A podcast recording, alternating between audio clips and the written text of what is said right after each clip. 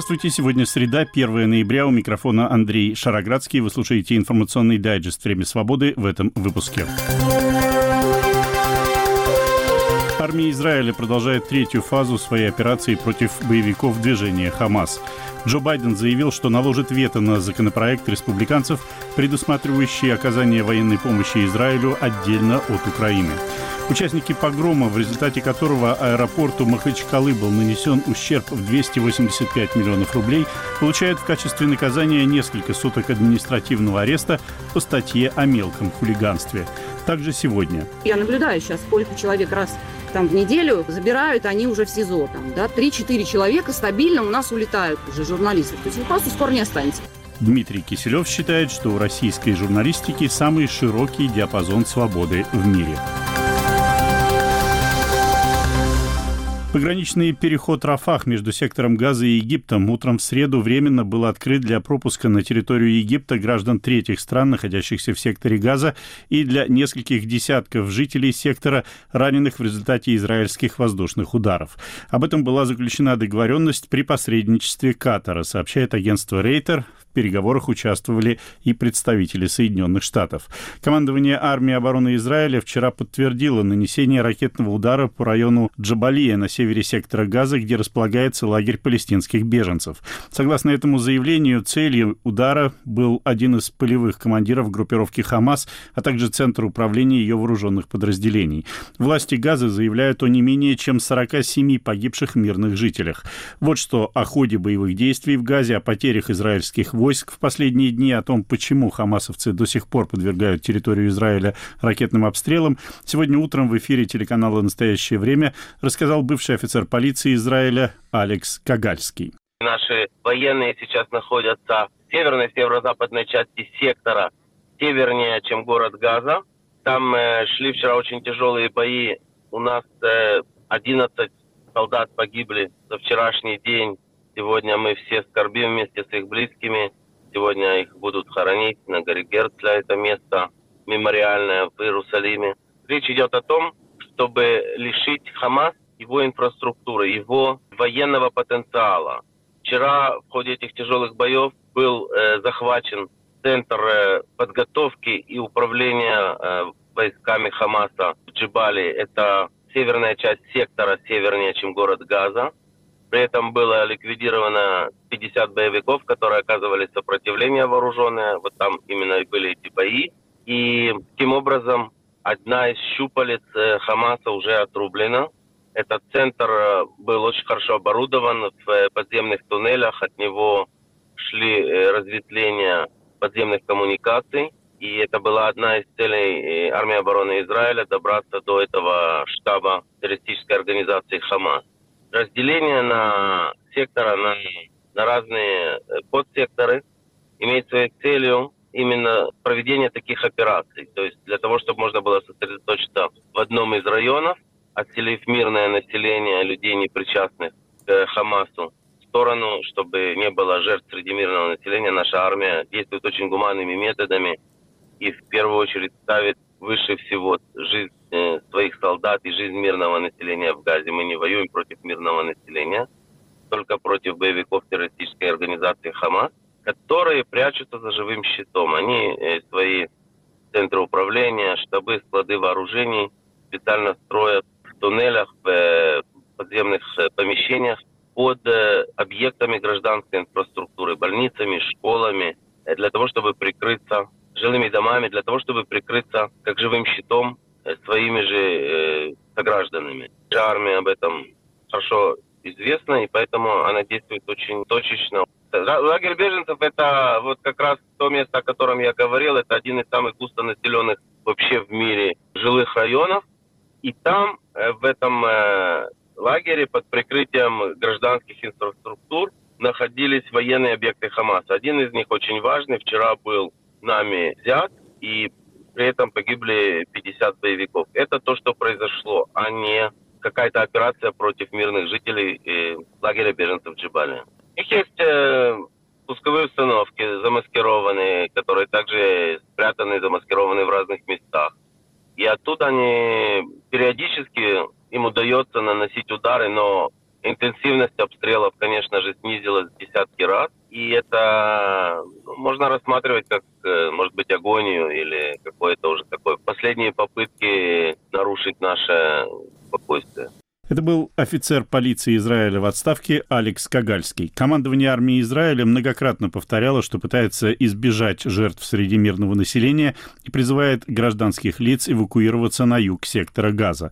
Главная цель израильских подразделений – уничтожение баз боевиков Хамас, укрытых в подземных туннелях, общая протяженность которых составляет до 500 километров. Причем располагаются они очень часто под гражданскими объектами.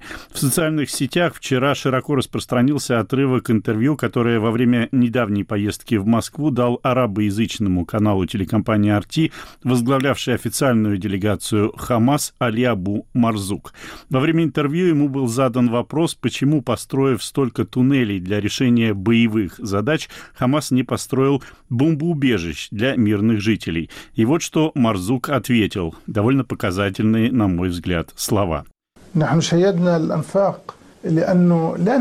Туннели мы построили, потому что у нас выбора не было, иначе нас израильтяне с воздуха перебьют. Мы воюем из туннелей. А гражданские... Вы же знаете, что в Газе 75% населения беженцы. Заботиться о них задача ООН. И вообще, согласно Женевской конвенции, обеспечивать население оккупированных территорий всем необходимым – это обязанность оккупационных властей.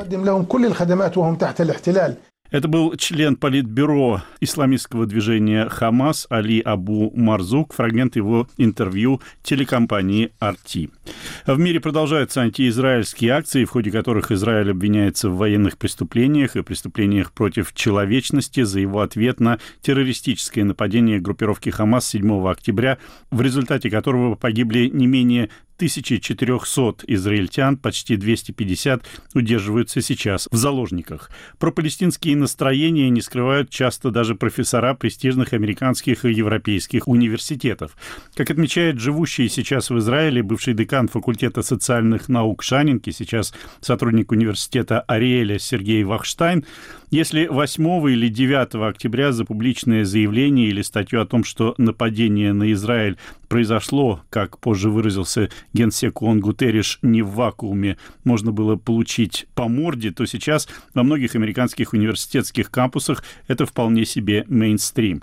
Между тем, Израиль, предъявивший миру доказательства зверств хамасовцев 7 октября, собранные, по сути дела, самими же хамасовцами, безуспешно пытается добиться от ООН безусловного осуждения этих зверств. И это, считает Сергей Вахштайн, будет иметь самые серьезные последствия далеко не только для ситуации на Ближнем Востоке. После 7 октября ситуация радикально изменилась. То есть, если до этого мы все это могли анализировать в качестве такого риторического джиу-джитсу между правыми и левыми, а вот эти за Израиль, эти против Израиля, а эти вот вроде как бы они антисионисты, но, анти, но не антисемиты, 7 а, октября полностью изменил всю историю. А для произраильски настроенных, например, республиканцев, для произраильски настроенной части Демократической партии США, для произраильски настроенного огромного количества общественных организаций в Германии, например, Теперь подобного рода высказывания, даже самые, казалось бы, поднейтральные заделанные высказывания, являются а, оправданием а, бесчеловечности, то есть преступлений против человечества. Для израильтян в этом смысле все просто. Израиль показывает в Организации Объединенных Наций короткий ролик, смонтированный из видео Хамаса. Ролик, который очень долго обсуждался с разного рода экспертами по этике, и в частности оттуда исключены а, наиболее чудовищные сцены, которые мы здесь видели. Там нет сцен изнасилования, заснятых Хамасом, там нет а, очень много сцен с людьми, про которых есть надежда, что они все еще живы и находятся в заложниках. Там только сцены с э, убийствами. С отрубанием головой мотыгой, с забиванием на смерть младенца, с массовым расстрелом девушек со связанными руками, обгорелые трупы. Это примерно даже не 10% от того, что есть сегодня э, благодаря Хамасу с камер GoPro зафиксировано. Этот ролик демонстрируется в ООН, после чего ООН подавляющим большинством голосов принимает вполне себе антиизраильскую резолюцию. Не настолько антиизраильскую, как Россия предлагала, но тоже вполне. Как это воспринимается не только в Израиле, но и в произраильских, американских, например, кругах, что каком-то консенсусе, я не говорю о израильском или антиизраильском, моральном, то есть консенсусе, при котором, если это не осудить, тогда что вообще осудить? консенсусе, который вот у одного из классиков нашей дисциплины, Джеффри Александера, называется базовый эмоциональный консенсус. То есть, если это не вызывает ничего, ну, тогда мы, в принципе, не можем больше разговаривать не только с Хамасом, но и со своими бывшими студентами на кампусах, на американских, но и с европейскими дипломатами, но и с журналистами BBC. То есть, по большому счету, Израиль в этом смысле идет по пути расширения списка недоговороспособных субъектов. То есть тех, с которым говорить больше не о чем. И когда чешский военный министр тут на днях высказался, что если, посмотрев этот ролик, он принимает такую резолюцию, а Гутерреш высказывается, что все это случилось не в вакууме. Эти младенцы сами нарывались на мотыгу, знаете ли. После этого и министр военный, э, она говорит, э, ну все, надо выходить из организации, то есть нам просто больше, мы больше не имеем морального права в ней оставаться. То есть, то есть мы больше не можем говорить о том, что существует какой-то общий универсальный знаменатель, что да, вот есть политические разногласия, но есть признание а, ценности человеческой жизни. И вот это уже серьезный шаг, потому что следующим шагом будет делегитимация международного права. Потому что если, если нет международного субъекта, то есть субъект уже продемонстрировал не только свою импотенцию, и отсутствие какой бы то ни было, ни было морали, то, соответственно, не может быть и международного права, потому что если эти люди являются хранителями международного права, то тогда зачем такое право? Это был социолог Сергей Вахштайн, фрагмент программы Сергея Медведева из цикла «Археология. Зарево погромов». Запись программы есть на сайте Радио Свобода, в YouTube и на других подкаст-платформах. Послушайте, это очень интересно.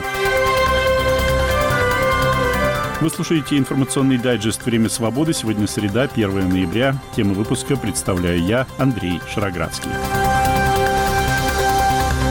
Совет Безопасности ООН тем временем собрался на заседание, посвященное гуманитарной ситуации в Украине. Выступивший на нем представитель России Василий Небензя в постоянных неизбирательных обстрелах гражданских объектов обвинил украинскую сторону. Российские удары в ходе так называемой специальной военной операции, в том числе по складским помещениям, по гостиницам, кафе и ресторанам, назвал точечными ударами по военным объектам. Высокоточным ударом подвергаются лишь военные объекты или объекты инфраструктуры, связанные с военным потенциалом киевского режима, включая склады боеприпасов и расположение ВСУ, замаскированные под магазины, гостиницы, зернохранилища и тому подобное. А теперь посмотрите на картинки из сектора газа, который Израиль пытается сравнять с землей в течение всего лишь трех недель. И вы увидите разрушенные сожженные дотла города, больницы и школы в духе того, что американцы в свое время сделали с Фалуджей или с Ракой. Данные о погибших, среди которых очень много детей, заставляют весь незападный мир, да и нормальных людей на Западе, содрогнуться. А люди продолжают гибнуть. Сравнив эти две реальности, задайте себе вопрос, сколько раз вы осудили методичное уничтожение мирных палестинцев? Сколько раз попытались созвать по этому поводу заседание Совета Безопасности? Поддержали ли вы хоть один призыв к прекращению огня? Ответ мы все здесь прекрасно знаем. А зная его, прекрасно понимаем истинную цену ваших усилий и крокодиловых слез, которые вы сегодня пытаетесь проливать. Вы даже себе не представляете, как цинично и двулично выглядят ваши усилия.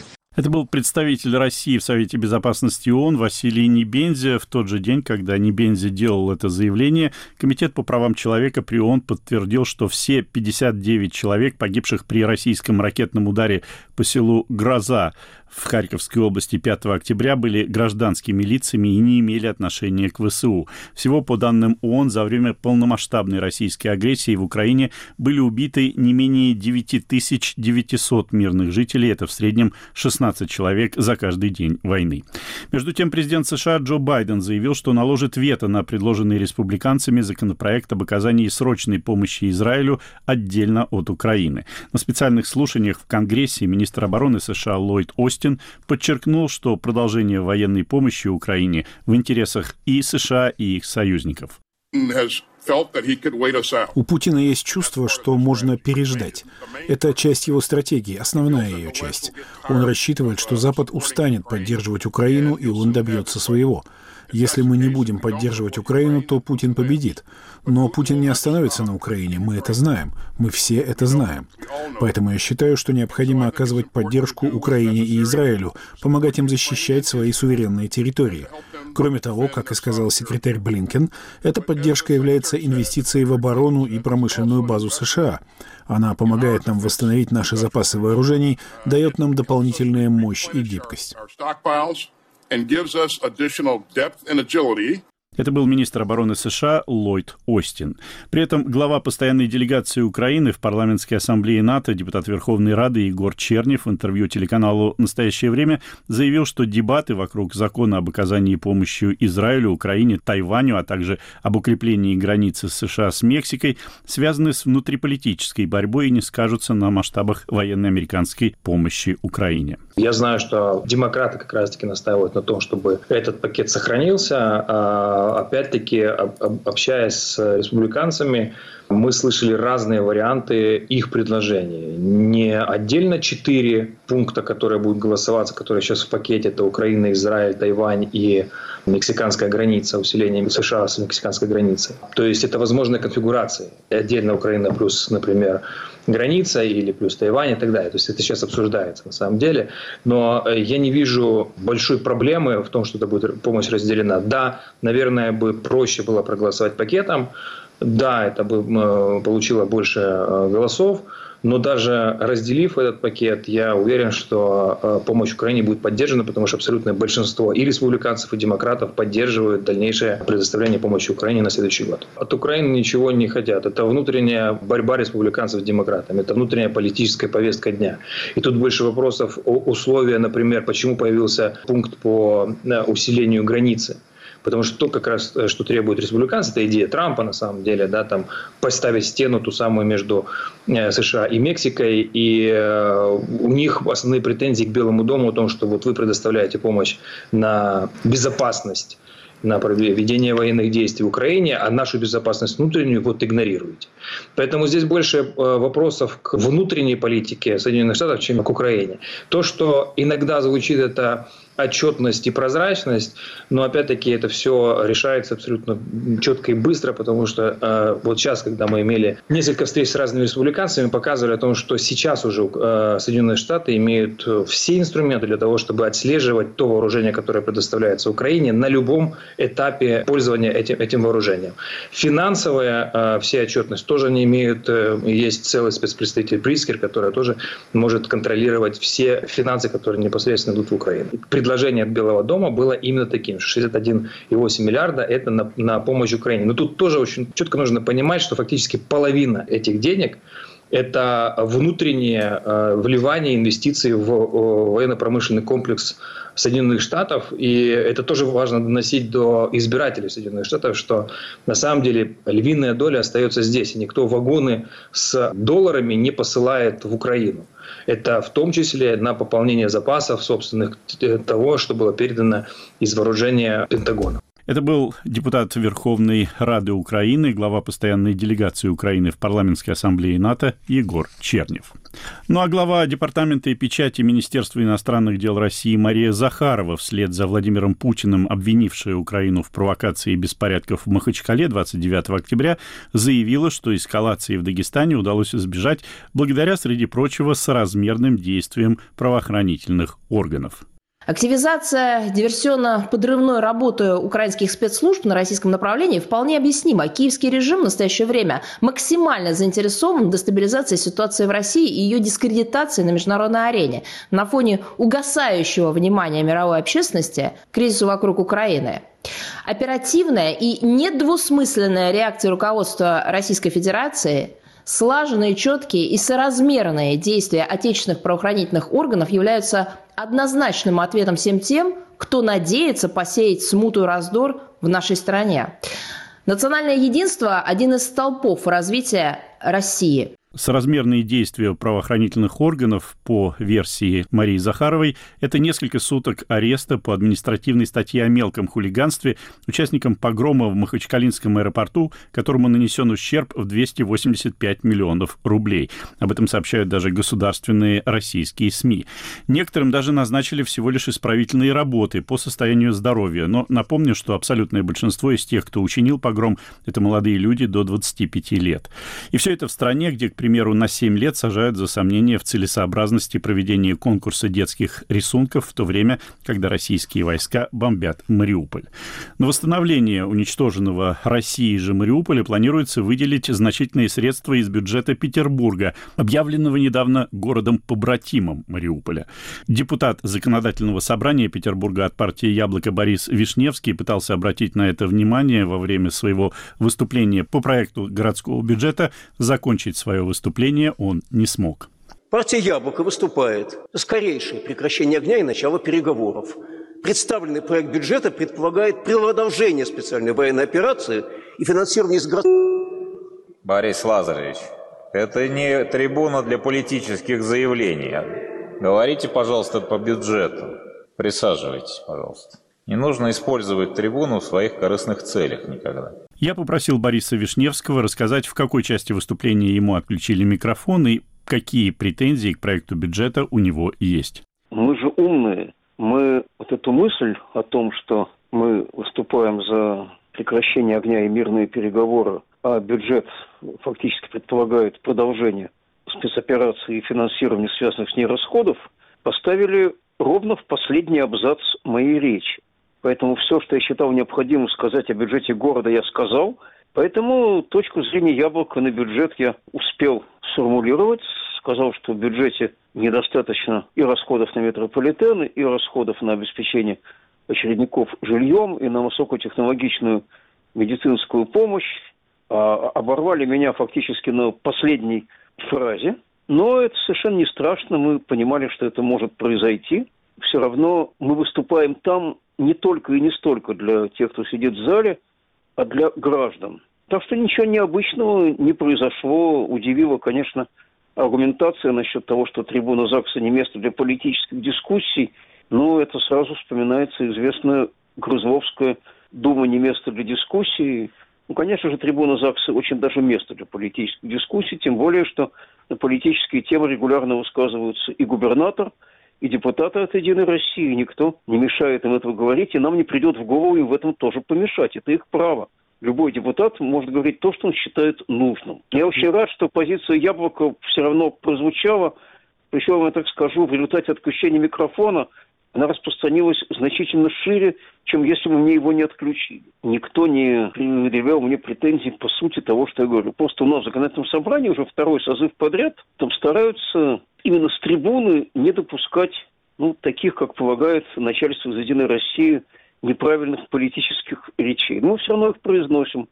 В прошлом созыве мне регулярно отключали микрофон на ключевом слове «Путин». Стоило не произнести слово «Путин», как спикер Макаров микрофон отключал мне тут же. Ну вот в этом созыве ключевые слова – это прекращение огня и спецоперация. Мы бы хотели в первую очередь, чтобы был бы сокращен непомерно раздутый резервный фонд правительства, при этом из него финансируются расходы на все работы в Мариуполе.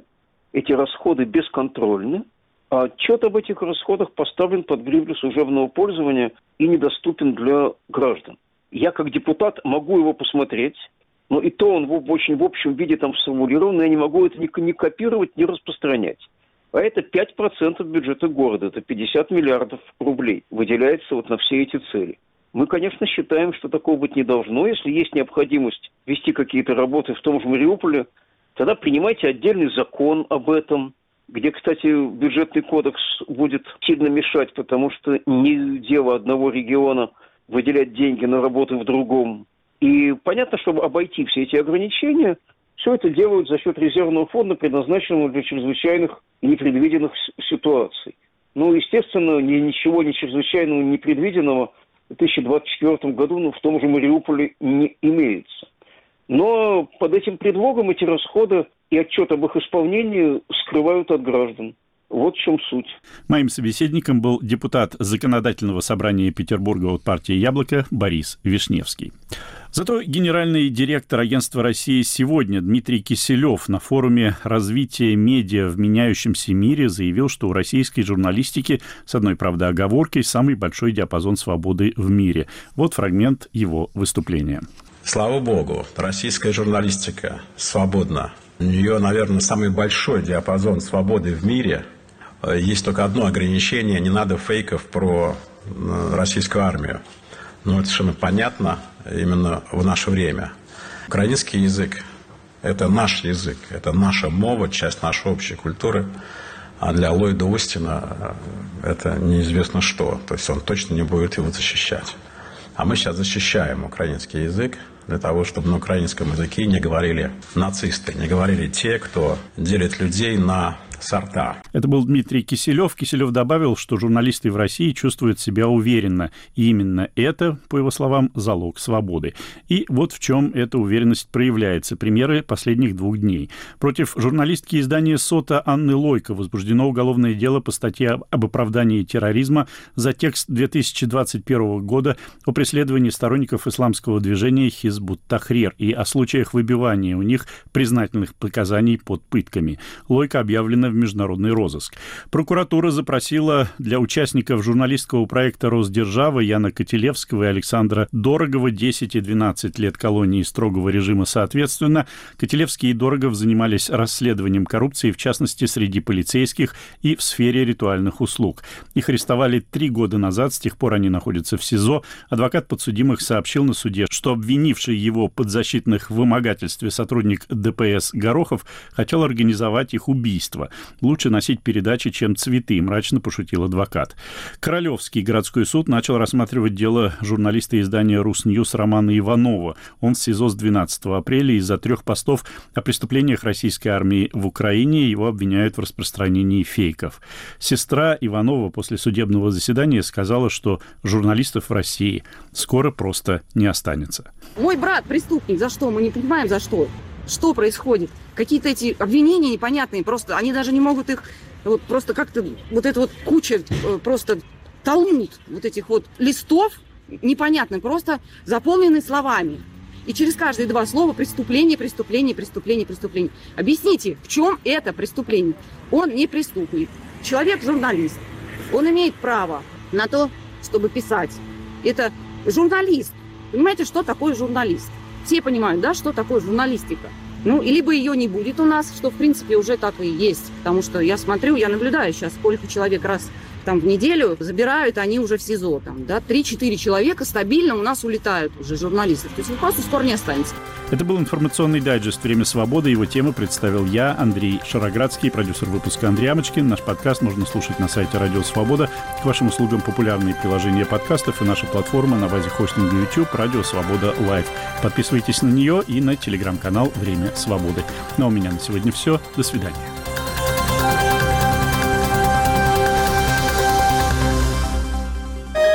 Студия подкастов «Радио Свобода».